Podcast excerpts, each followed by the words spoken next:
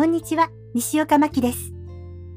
今回もフリー素材の原稿から番組宣伝のナレーション、スポーツドキュメンタリーの番組の宣伝ですね。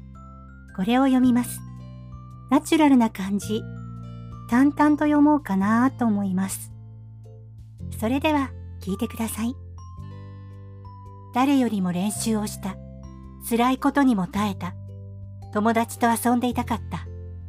部員数9名の野球部が甲子園を目指した物語。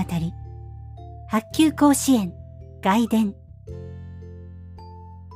いかがでしょうか？もっとこう気持ちを込めて読むのもありだと思うんですね。例えば、誰よりも練習をした。辛いことにも耐えた。友達と遊んでいたかった。とかね。でもね、何でしょう。一昔前なんですよね。